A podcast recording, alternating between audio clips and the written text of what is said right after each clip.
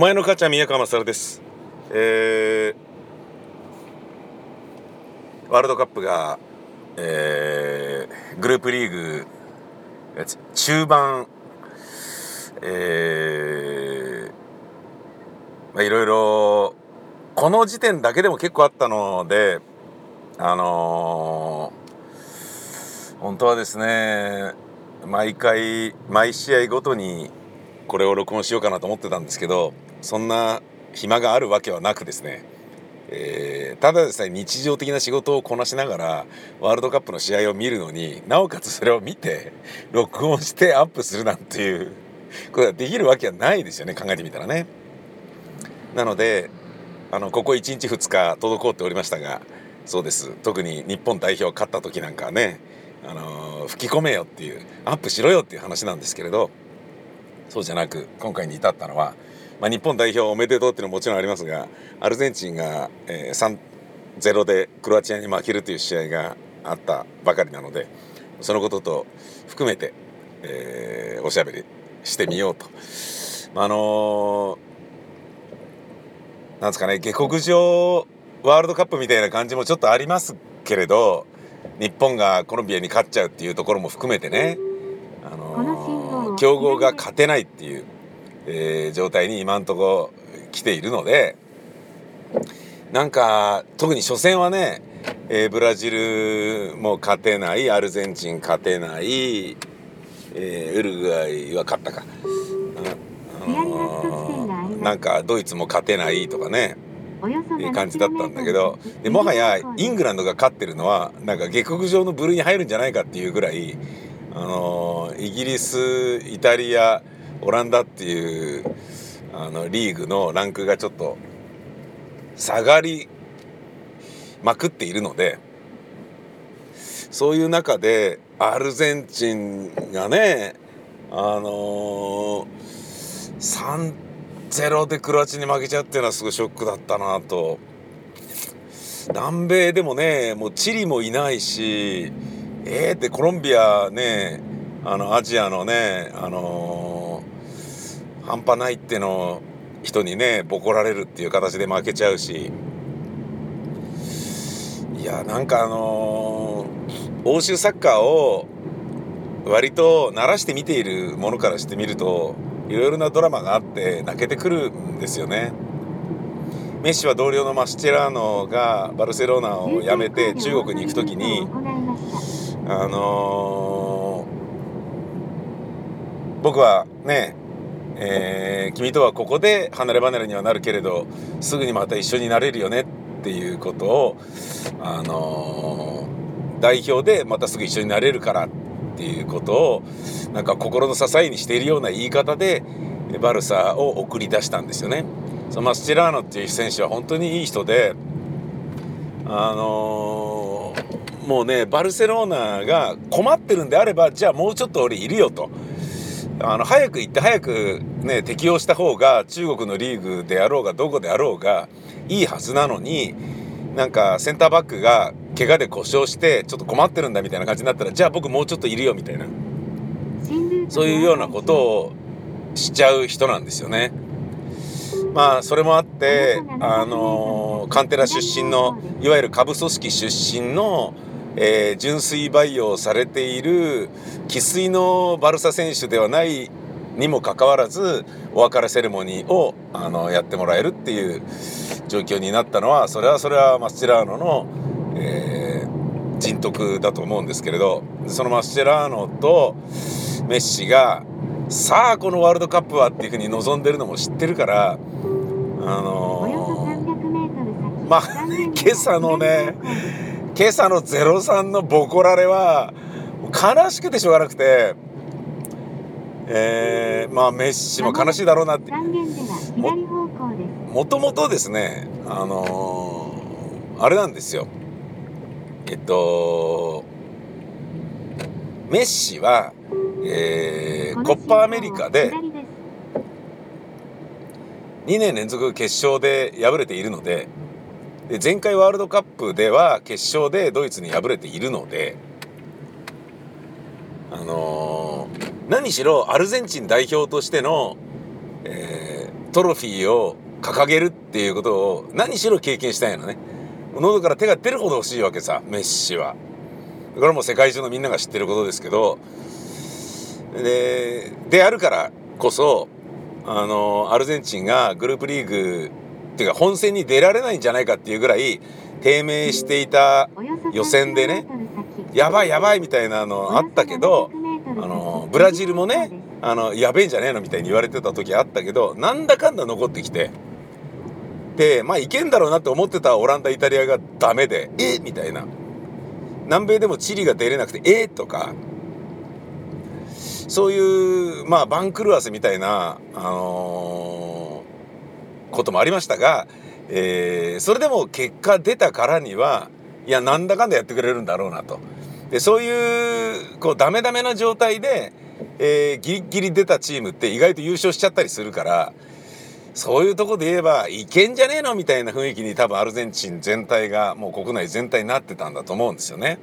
もうデフォルトの国ですからね。サッカーの特にメッシの大活躍に期待を馳せるぐらいしかないんじゃないかっていうあの、まあ、まあそんなこともないでしょうけど他にも楽しいこといっぱいあるでしょうけど単語とかね単語とかね単語とかねまあ単語とかいろいろあるんじゃないかなと思うんですけどあとまあ単語もそうだよね、うん、あるんじゃないかなと思うんですけどね他にも楽しいことは。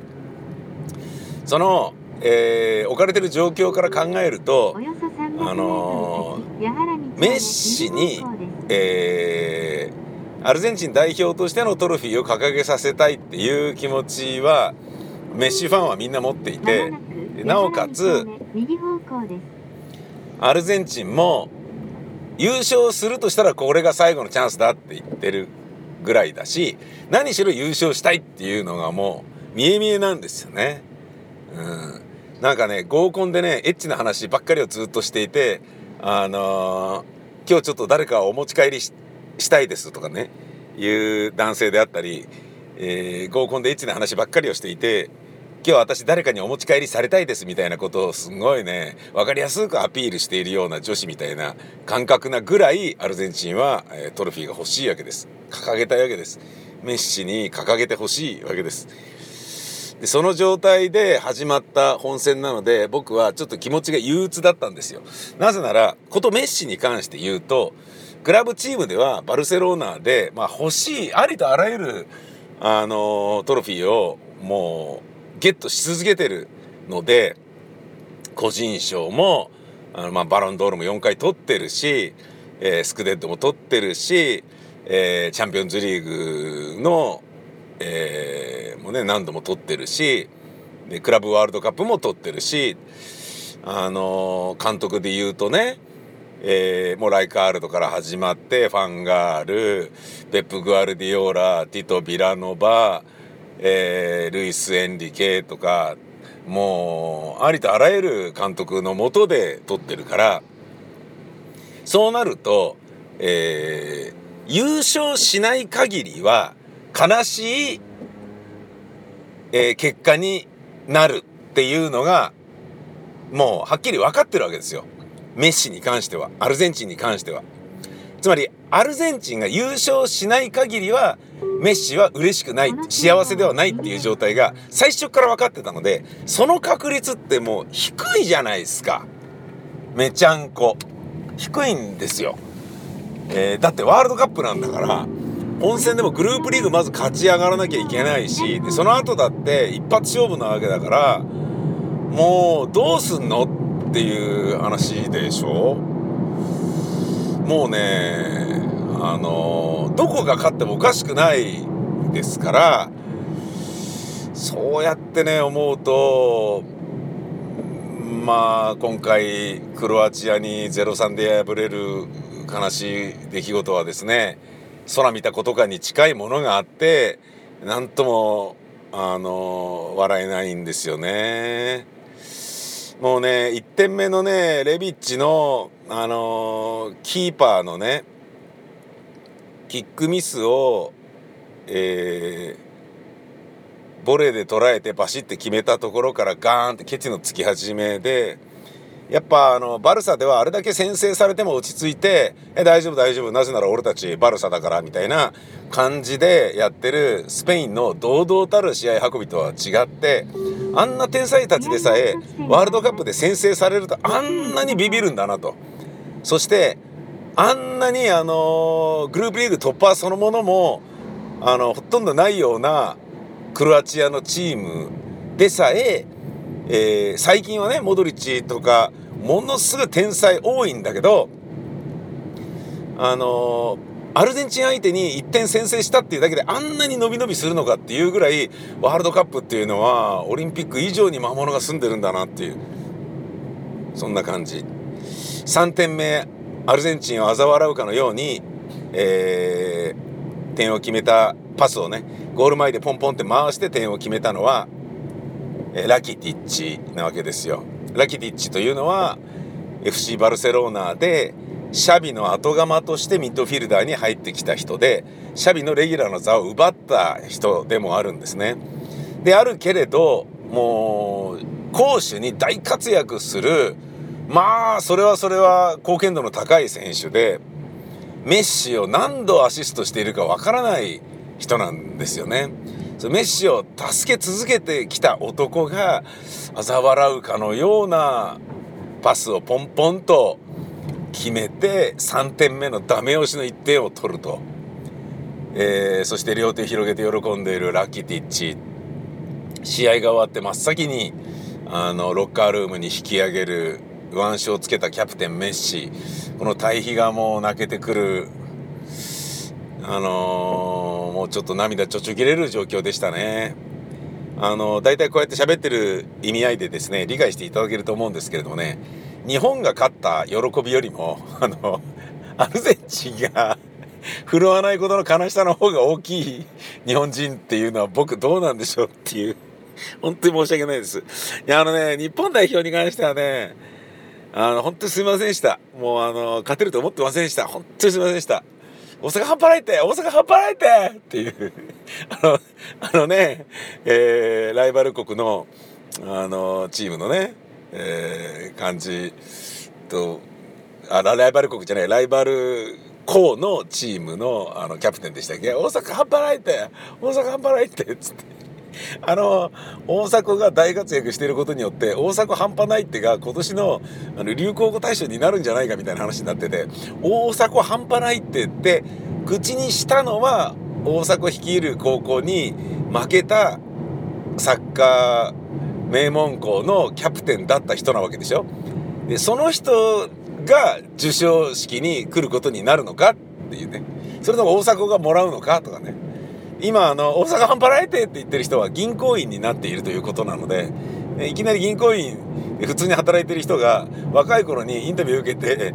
言ったフレーズで流行語大賞とかに選ばれちゃうっていうですねそこに出席しなきゃいけないみたいなことになりかねないっていうのがなんだかなみたいな感じもあるよね。あのー、聞けばなるほどなと後から分かったことがいっぱいあって、えーすげえんだなと思って西野監督になって正解なんだなというようなことはやっぱいろいろ思いましたよね。一番はあのもう秘策考えてますよっていうその秘策というのが何だったのかっていうとまああのキックオフの笛と同時に猛攻を仕掛けるぞという。最初のプレーに何しろ命がけで必死こいてやるぜと集中するぜと。最初の15分間何しろ集中するっていう。攻め立てるっていうね。そこにあの気合をかけるっていうあのちょっと作戦だったみたいで走行しましたよね、えー、思いっきり慌てて大迫が振り切ってでシュートは跳ね返されたけどハンドになったのはああいったことで。あのー、当たりに強くするために僕は4年間ドイツで頑張ってきたんだと。当たり負けしない自分を作らなきゃいけないんだと思ってドイツでやってきたと。ワールドカップで点を取るのが夢だった。つまりドイツの彼の数年間は全てこのワールドカップであの点を取るためだったのではなかろうかっていうようなコメントを大迫がバンバンしていることが、まあ、日本人としてはね今までごめんなさいあのブンデスでの試合を生で何度も何度もあの見てませんでした。すいませんでしたっていうそういう気持ちになったよね。うん嬉しかったよね。まあ俺以上にねもっともっと嬉しい人たちはいっぱいいたんだと思うんですけれども。うん。香川もねあのお勝ちに先発外された時はあいつね自分のねあのドリブルが世界で通用するかをえー、なんかやってやるみたいな感じなんですよつって。俺はやってやるぜ切り込んでチャレンジするぜみたいな気持ちの方が強くてチームの統率とかをあんまり考えてるように見えなかったのであいつ外したんですよねってお母ちゃんが言ってる時があってなるほどなうまけりゃいいってわけでもないのかっていうさすがおかちんだぜっていう気はしたんだけどそのまあ香川が、えー、ワールドカップで初ゴール PK であこれ俺決めるぜと。でそれもなんか結局お前俺俺なんじゃねえのって思ったんだけど冷静なる判断があったっていうところが今回の日本は地に足ついてんじゃねえのって思ったのが俺がフリーキックこきあの PK とかを蹴る蹴るっていうのはホンダはデータがあるけど俺はないはずだと俺の PK はないはずだから俺が蹴るっていうのは絶対にいけるはずだというふうに思って香川はもう球を取って俺蹴るからねっていうままずっといたと。なるほど。そうやって思うと作戦勝ちしているものが日本っていうのは意外と戦術家によって生かされる国なんじゃねえの日本のアスリートはって思ったよね。考えてみてくださいよ皆さん。作戦勝ちというとパシュートのあのガールズも作戦勝ちですよね完全にそして高木菜那さんが勝ったあのみんなでわーっと走るやつあのー、なんていうスポーツか忘れちゃいましたけど。もう金メダルなのに忘れてるってどうなんだよって。みんなでわーって走るやつ。あれもあのオランダのライバル選手があの絶対最後にググってくるからそのとこまでずっとそいつの後ろにいろと。で最後の最後にほんのちょっとだけ気合入れてギュッと前出ればもういけるからっていうふうにコーチに言われてその通りになったっていうようなねこととか。作戦をしっかり練ると戦術によって生かされるのが日本のアスリートなんじゃなかろうかそういう気がするね。週刊朝日のコラムで短期集中連載で金子達人さんがワールドカップについて書かれてるのね。昨日読んだんですよ。おそらくこれが発売される頃には、えー、コロンビア戦が終わっているでしょう日本があの奇跡的な勝利をねあのがっちり掴んでいることをあの祈っておりますみたいなことを書いてあったんですけれどバカ勝ってるよみたいな あんた知らないのかいみたいな。いや、そりゃそうだよね。その原稿書いてる時の、あの、金子さんが原稿書いてる時の僕ら誰もが知らなかったものね。だけどなんか優越感で、勝ってますよ、金子さんみたいな、そんな感じ。で、その金子さんのコラムの中で、あのー、日本は、えー、西野監督に変えてよかったっていうね、話をしていて、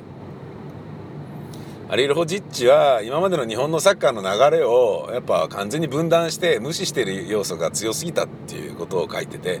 なるほど指揮者がこう見るんであれば本当にそうなのかなというようなことはちょっと思ったね。ギリギリで変えたのは本当にあの苦渋の選択でありいやこれはちょっとやばいんじゃないかっていうとレベルまで本当に来ていたからなんだろうな。うん、下手にね1勝2勝とか上げてたらうーんまあいっかみたいになっちゃってたのかもしれないけどあのハリル・ホジッチが負けて負け続けてくれてたことにより買いやすかったっていう部分もあったのかもしれないし誰も口に出さないけど選手もやっぱり変わってよかったんだなっていうふうに思ってるんだろうね。なんかそういうような雰囲気を感じるものね。あの金子さんが言ってるのは日本のサッカーっていうのはあのカテナチオっていうのはまあイタリアがずっと持ってるアイデンティティであるけれど急にそれを日本がやろうとしたところでダメなように日本の今までの流れで言うとやっぱ攻撃的サッカーの方が面白いでしょ？だからそうしようよっていうポゼッション取って攻撃的サッカーしていこうよっていうのが日本の考え方であったのでそれにのっとったベースの戦略をあのー、作ってほしいっていうところだったらしくてね。なるほどなと思った。あのラモスとか水沼さんとか岡田元監督とかが現今治オーナーが、えー、なんかね番組で過去のワールドカップを振り返るのをやってたんですけれどそこで岡田監督が言っててなるほどなと思ったのはラモスがねあのー、ジャッケローニ監督の時はどうでしたかみたいなそれぞれのまあ何年前の4年前8年前12年前16年前20年前のワールドカップの日本代表どうでしたかっていうのをみんなで語り合うっていうそういうまああの夢のようなあの番組だったんだよね。ザックの時はどうだった？っつった時にあのラモス・ルイが「えー、いやもう全然興味ない。全然興味ない」っつって、えー、もう一周してるのね。でねそう興味ないってのはねどういうことなの？っつって岡田今治オーナーが聞くと「いやだってさ日本のサッカー全然分かってないんだもん」つって。日本サッカーを全然分かってない人がねそのでこれやれとかって言って先日急にね持ってきてもでそれでうまくいったところで別にね一時的なものでしょっていうことしかないから何もねあの興味ないよっていう。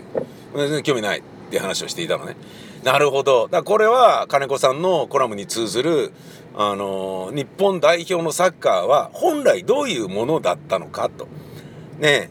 今は選手がこうだからこういう風になってるけど本来こうだよねそしてそれは連綿とベースには語り継がれ、えー、引き継がれなければいけないものだよねっていうようなことを金子さんがおっしゃってる意味がちょっと分かったんですよ。だけどこれに対して岡ちゃんが非常に面白いコメントを出していて「いやそうなんだけどね」つって。あのー、それラモスが言うのは分かるんだけどただ日本のサッカーにおいてはあの国民性として日本代表はとりあえず何であれ応援するっていう無条件に応援するっていうあのー、もう国民全体の情熱が欲しいんだよっていう言い方をしてたのね。あのー、もう国民全員がインテンシティを持ちなさいみたいなそういうトーンなわけよ。でどういうことかというとどの国であろうともとりあえず代表は絶対応援するんだよね。だけど日本の場合はあの岡田がまた監督になったのかよつって岡田嫌いだからなって数外したからなってあいつダメだっつって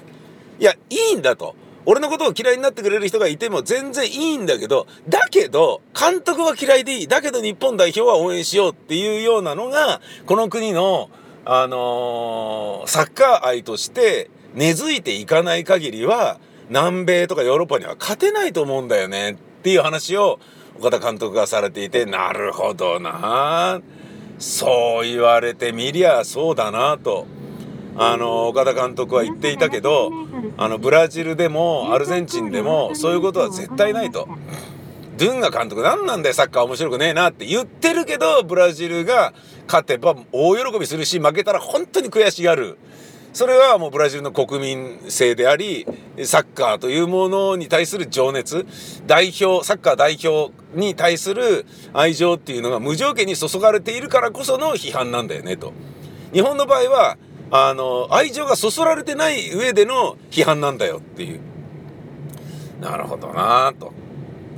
えー、いよいよですねセネガル戦になるわけですよ。セネガル戦は皆さんあのセネガルの監督がボンバー中澤に似ているであったりとか TRF のサムさんに似ているであったりとかそういうことからあの親近感だねなんていうふうに騙されちゃダメですよ。ええあれ罠ですから。